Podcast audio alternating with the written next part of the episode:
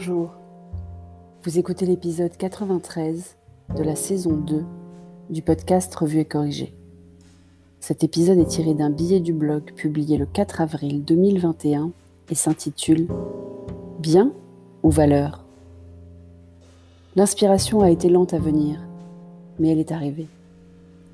Hier après-midi, quand je cherchais de quoi j'allais bien pouvoir vous parler en cet épisode d'entre deux tours des Awards Podcastéo, j'espère d'ailleurs que vous avez voté, donc quand je cherchais, je suis allée faire un tour sur Twitter.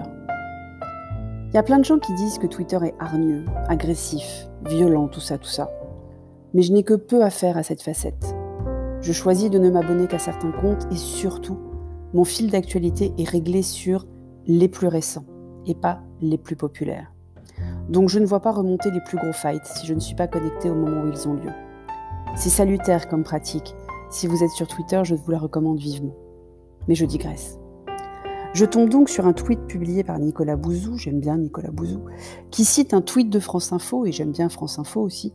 Et ce tweet de France Info était très commenté, décrié, houspillé, vilipendé. Je vous le lis. évidemment, vous pouvez aller voir le billet dans les notes d'épisode pour, retrouver le tweet. Cite, ouvrez les guillemets. J'espère ne pas être le seul dans ce pays à penser que la liberté est une valeur supérieure à la santé. Fermez les guillemets. Le philosophe André Comte-Sponville est l'invité de Vipol, Canal 27. Fin du tweet. Je vous résume. Le philosophe André Comte-Sponville fait une tirade dont il a le secret, parce qu'il a du verbe et de la verve, ce monsieur. Et son souci, c'est ce qu'il appelle le panmédicalisme, un nom qu'il a inventé et qui signifie je le cite, faire de la santé à tort la valeur suprême. Ou il, appelle ça aussi le nihilisme sanitaire. Et donc son problème, c'est qu'il trouve qu'on a érigé la santé en valeur alors que c'est un bien comme l'argent. Il pense qu'on fait passer la santé bien avant la liberté valeur et que c'est le début de la fin. J'ai bien aimé quand il a dit Il n'y a pas écrit santé, égalité, fraternité sur les frontons de nos mairies. Et quand il explique qu'on peut envier quelqu'un qui a un bien, santé ou argent, mais pas l'admirer, alors qu'on admire des gens qui ont des valeurs comme le courage ou la générosité.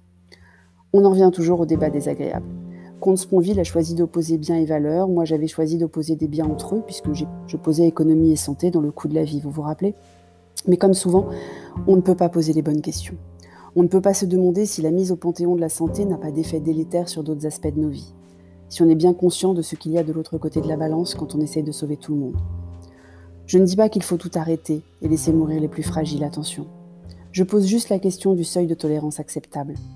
Parce que même si on a les doses, il restera des anti-vaccins qui continueront de laisser circuler le virus et d'encombrer les réas. Et qui pousseront quand même des cris d'orfraie à l'idée qu'on leur demande un certificat vaccinal pour accéder à tel ou tel lieu public ou privé. Parce que les gens, toujours eux, sont quand même bien stupides en masse. La preuve, dans une série des tweets la série pardon, des tweets qui m'ont fait m'arrêter, il y a aussi celui de Guillaume Rosier, l'ingénieur derrière Covid Tracker et toute la série qui va avec, Vaccin Tracker, Vitmadose, etc. Et donc le tweet de Guillaume Rosier, que vous retrouverez aussi dans le billet dans les notes d'épisode, dit Cet outil, comme l'ensemble de Covid Tracker, est gratuit, sans pub et open source. Il a été créé bénévolement dans le but de fluidifier la prise de rendez-vous. Guillaume Rosier, dans son tweet, en fait, cite un tweet de quelque chose que je découvre qui s'appelle l'Association Victimes Covid-19 France, qui disait, bourré de fautes d'orthographe, c'est inadmissible, le moteur de recherche Vitmados pour trouver un rendez-vous pour être vacciné rapidement, la Startup Nation qui profite de cette ignoble crise, c'est du grand n'importe quoi.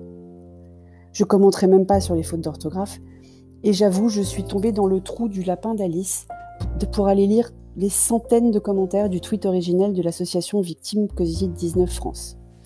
Et l'association elle-même, au lieu de s'excuser de sa bourde monumentale, parce que rappelons-le, Covid Tracker est open source, gratuit et non financé par la publicité, donc 100% bénévole, l'association donc renchérit en disant que même si c'est gratuit, c'est un site qui incite à la vaccination et qui parle de vaccin comme d'une drogue à cause du titre Vite ma dose. On en est donc au mais qui sont cons terre. Au troisième confinement, remarquez, c'est logique, non? Merci de m'avoir écouté. Si vous appréciez ce podcast, n'oubliez pas que vous pouvez me remercier en allant sur le lien Buy Me a Coffee pour m'offrir un café ou une coupe de champagne. Si vous êtes sur Apple, surtout laissez un commentaire avec vos 5 étoiles, c'est très important les commentaires. Et sur toutes les plateformes de balado-diffusion, abonnez-vous et partagez. À bientôt.